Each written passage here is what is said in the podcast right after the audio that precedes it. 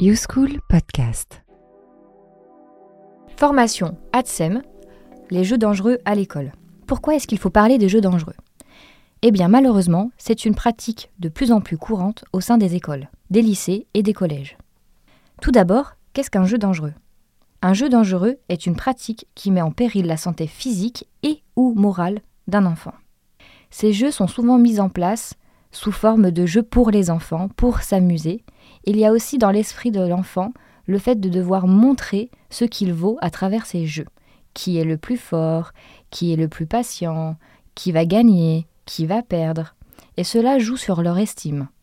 On repère également à l'école élémentaire et même au lycée, selon une étude, que 8 enfants sur 10 connaissent l'existence des jeux dangereux. Principalement le jeu du foulard ou le jeu du pendu. On entend aussi souvent parler du jeu action, chiche ou vérité, qui va mettre l'enfant dans une position dangereuse de par des missions qu'on va lui donner de faire. Plus encore, 26% des enfants de 7 à 17 ans se sont déjà vus proposer à un de ces jeux, et 12% reconnaissent leur participation. Quelques exemples des jeux dangereux. Il y a par exemple le jeu de la tomate ou le jeu du foulard. Le jeu de la tomate consiste à retenir sa respiration jusqu'à devenir rouge le plus vif possible. Le jeu du foulard est sur le même principe. Par exemple, un enfant met un foulard autour d'un autre enfant et regarde combien de temps celui-ci peut tenir sans respirer. Il y a aussi le jeu de la brûlure indienne. Ce jeu consiste à ce qu'un enfant prenne l'avant-bras d'un autre enfant et par un mouvement fasse un effet de brûlure sur sa peau.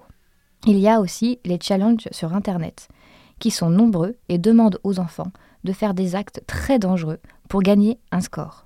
Les enfants participent en général volontairement à ces jeux, car c'est souvent mis en place sous forme de rigolade, euh, c'est une proposition pendant les temps de récréation, les enfants se laissent porter par le groupe. Par exemple, les participants se passent une balle ou un objet, et la règle veut que celui qui n'arrive pas à rattraper se prend un coup. La violence est donc un peu banalisée. Parmi les jeux d'asphyxie, le plus répandu est le jeu du foulard. Celui-ci entraîne des causes graves à l'organisme, mais aussi parfois et malheureusement la mort.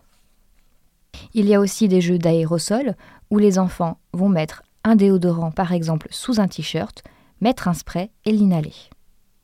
On peut aussi constater que ce ne sont pas toujours les copains qui poussent à faire ces jeux, même si à la base ça part d'un beau moment d'amusement en groupe. Certains pratiquent d'eux-mêmes sans que personne ne les force. Les jeux dangereux sont faits même parfois seuls chez soi. Les jeux comme le défi, T'es cap ou pas cap, encore une fois, est un jeu très dangereux, car celui-ci va demander à l'enfant de se surpasser. L'enfant qui a le goût du challenge va se voir accepter de force le fait de faire une action qui peut le mettre en danger ou non.